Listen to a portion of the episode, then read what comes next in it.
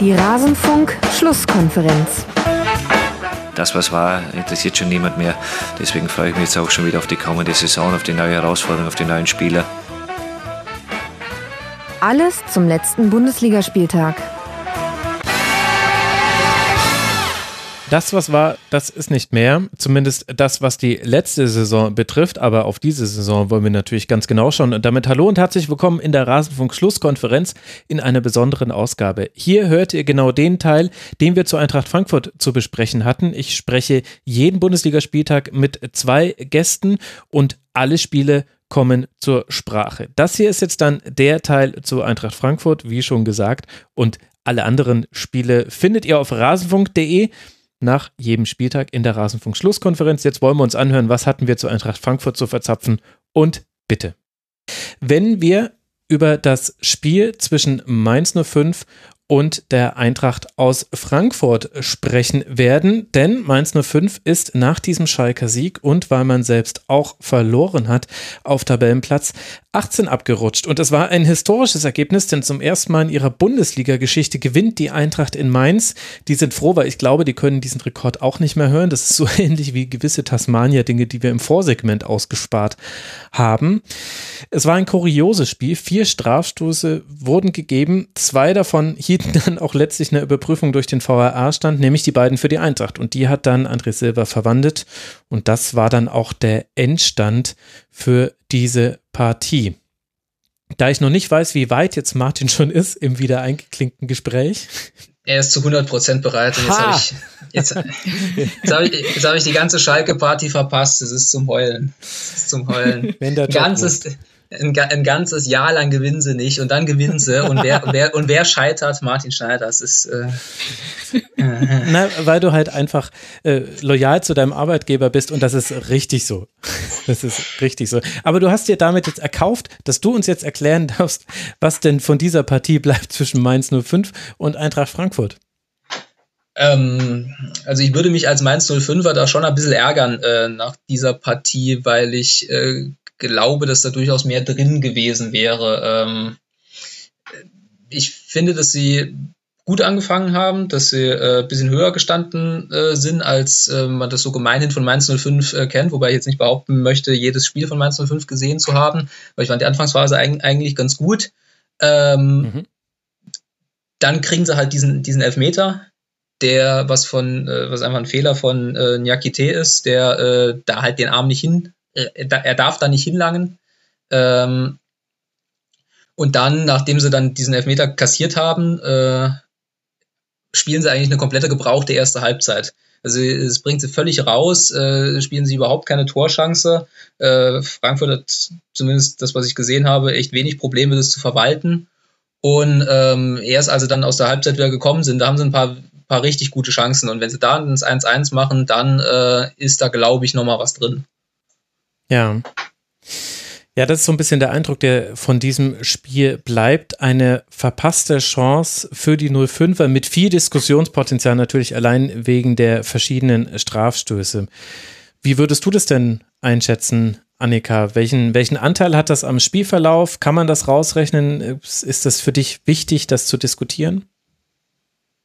Mm, ich, nee, ich denke schon, dass, dass die Elfmeter da eine große Rolle gespielt haben. Ähm, und ja, dass, dass, dass auch natürlich das, äh, ach, wie sagt man so schön, das Zünglein an der Waage war für Frankfurt. Also weil ähm, das, was ich von Mainz da so sehen konnte, fand ich tatsächlich auch gar nicht so schlecht. Ähm, ich habe jetzt ähm, nicht mehr alle genauen Elfmeterentscheidungen im Kopf. Ähm, ich weiß aber, dass ich zum Beispiel das war, glaube ich, das 2-0, wo Hinteregger gefault wird, oder? Genau, mhm. das war Freistoß ja. von rechts. Da hat äh, Kostic dann viel Schluss für einen, viel Platz für einen Schuss bekommen. Der rutscht Zentner durch die Beine, wird von der Linie geklärt. Der Nachschuss von Kostic geht rüber und Nia KT hatte Hinteregger gehalten, der versucht hat, zu diesem äh, auf die Linie durchrutschenden Ball zu kommen. Das war dann der Strafstoß. Ja, aber das, also das war zum Beispiel so ein Elfmeter, so den muss man nicht unbedingt geben, fand ich. Ähm, also das man könnte das auch in, äh, in so Fußballkommentatoren-Sprech sagen, das hat Hinteregger sehr geschickt gemacht.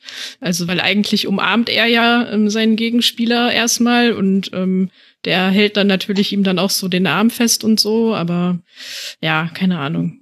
Ist das war sowas, da hätte ich mich, da hätte ich mich, glaube ich, wenn ich, wenn ich Mainz Fan wäre, wäre ich da, glaube ich, ein bisschen aus dem Sessel gestiegen bei dem Elfmeter.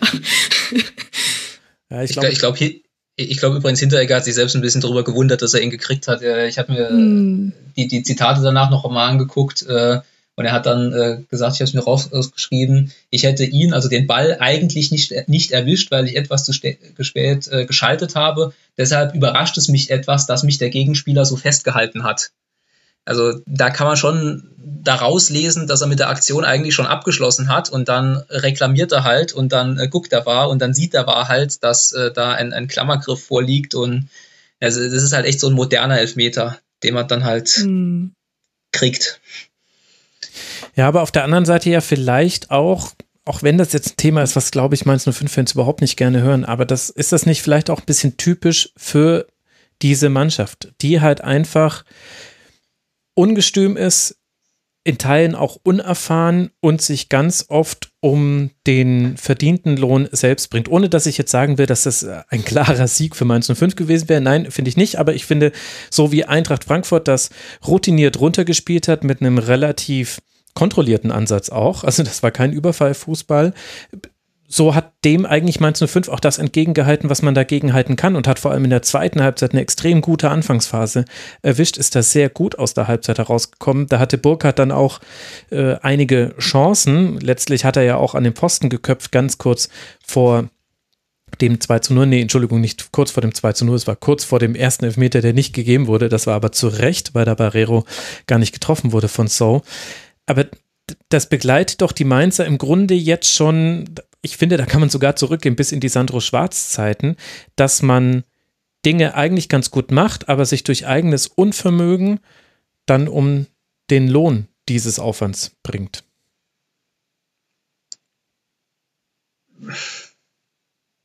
Das ist ein bisschen platt. Hm? Nee, ich, ich habe einfach, äh, ich muss, muss ehrlich sein, ich habe nicht genug Spiele von Mainz 05 gesehen, um dieser Langfristanalyse äh, äh, jetzt entweder zu mhm. äh, oder, äh, oder nicht zuzustimmen. Ähm, ja, Dito. Ich, ich, ich, kann, ich, kann, ich kann vielleicht nur zu dem Spiel noch sagen, falls Mainz 05 sich noch über irgendetwas ärgern äh, möchten, äh, können Sie mal gucken, wie früh äh, Kostic beim ersten Elfmeter in den 16er läuft. Also den Elfmetern kann man wirklich absolut ohne Probleme wiederholen lassen. Äh, und ähm, ja. Also ich finde find wirklich, dass äh, wer war Schiedsrichter Bastian Dankert, ne? Mhm. Also ich finde, dass er echt keinen guten Tag erwischt hat. Ähm, auch diesen, diesen zweiten Elfmeter, den er für Mainz gibt, der, äh, der dann vermutlich eh nur Ergebniskorrektur gewesen wäre, aber der ist halt so eindeutig außerhalb vom, vom 16er, den er dann pfeifen, den der war, dann auch zurücknehmen muss. Ähm, ja, äh, ich, was, was ich sagen kann, ist, dass ich durchaus verstehen kann, wenn man sich halt als Mainz äh, ärgert und vor allem, wenn man sich halt anguckt, äh, gegen wen man jetzt halt noch spielt, die nächsten Spiele. Ja, Dortmund, Wolfsburg, Leipzig, Stuttgart, Union, Leverkusen, Gladbach. Ich habe jetzt einfach so lange weitergelesen, bis der erste, bis der erste Gegner kam, bei dem auf dem Papier dann wieder was drin ist. Das ist der FC Augsburg und das ist dann Spiel 8 in dieser Reihe, die ich gerade genannt habe. Vielleicht kann man Stuttgart natürlich noch nennen. Äh, da könnte man mir widersprechen. Aber das ist schon, ja, das ist sehr hart. Auf der anderen Seite haben wir mit der Eintracht eine Mannschaft, die von den Ergebnissen her die Mannschaft, eine der Mannschaften der Stunde ist. Also 2 zu 1 gegen Leverkusen gewonnen. Jetzt dieses 2 zu 0 bei Mainz 05. Und da habe ich so ein bisschen das Gefühl, diese kontrollierte Offensive, die man da gesehen hat gegen Mainz 05, diese Ruhe am Ball, das ist jetzt also zum einen ein Ergebnis von entsprechenden Spielertypen auf dem Feld, also dieser Pass von Younes vor dem Strafstoß zum 1 zu 0, der ist super. Das Zentrum darf natürlich nicht so offen sein bei Mainz 05, aber dennoch ist der Pass perfekt gespielt, genau in den Lauf von Silva. Und dann haben die eben echt eine Entspanntheit bekommen, weil die sich auch aus den Drucksituationen von Mainz 05 recht gut rauskombiniert haben können. Und ich finde es erstaunlich, dass man jetzt auf einmal Eintracht Frankfurt wieder als eine äh, strukturierte Ballkontrolliermaschine erlebt, was ja vor allem an den Spielern hängt, die jetzt wieder auf dem Feld stehen. Also So spielt da eine gute Rolle. Kostisch, finde ich, ist ähm, im, im, im Nicht-Vertenden von Bällen äh, sehr gut gerade. Also Kostic hatte auch mal so eine Phase, da hat er immer das 1 zu 1, 1 gegen 1 gesucht und dann halt auch in der entsprechenden Quote da auch mal den Ball verloren. Das macht er jetzt nicht mehr so auf Teufel komm raus. Younes hilft halt total. Kamada ist quasi bei allem, was nicht mit dem direkten Torabschluss zu tun hat, finde ich, immer eigentlich ziemlich gut drauf bei Eintracht Frankfurt. Ich finde, die haben tatsächlich eine Wandlung vorgenommen, ohne dass sich am System etwas Grundlegendes verändert hätte. Man kann da noch über pennende Viererketten diskutieren, aber so den Riesenunterschied, finde ich, in der Spielanlage sieht man eigentlich nicht bei Eintracht Frankfurt.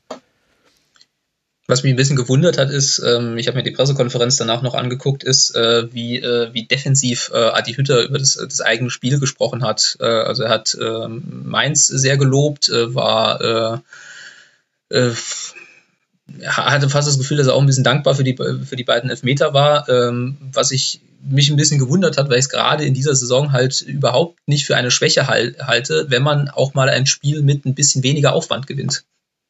Mhm. Ja, gut, ja. aber wer weiß, also ich, ich glaube, viel vom Plan hat dann vielleicht dann doch nicht funktioniert. Also wenn Trainer so zurückhaltend sind, dann hat das meiner Meinung nach oft damit zu tun, dass man mit, andre, mit einer anderen Zielsetzung ins Spiel reingegangen ist. Annika, ich weiß nicht, ob du noch was ergänzen wolltest. Ich bin hier aus. Nee, nee, ich okay, wollte gut. vorhin nur einmal bestätigen.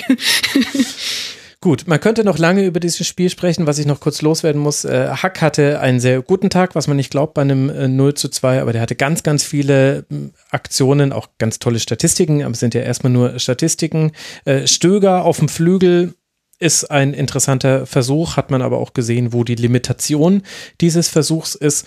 Und dann gab es noch ein paar gruselige Passquoten. Barrero hatte mit 42 Pässen bei Mainz die meisten Pässe gespielt, hat eine Passquote von 52 Prozent.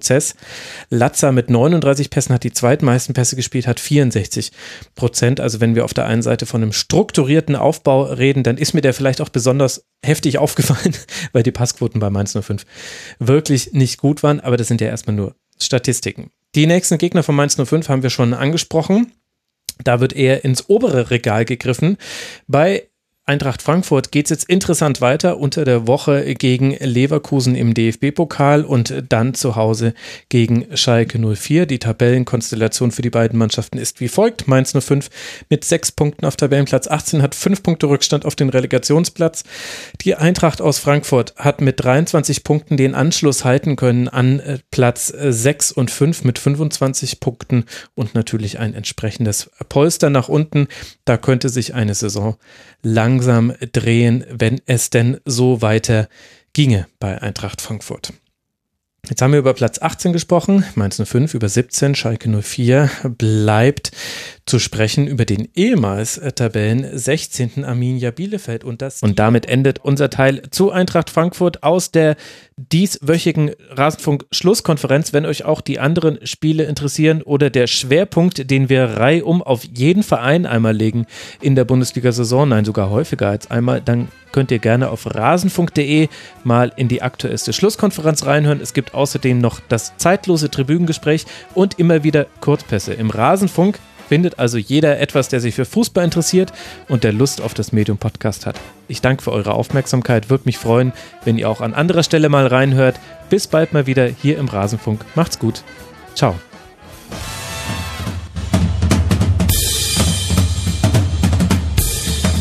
Das war die Rasenfunk-Schlusskonferenz.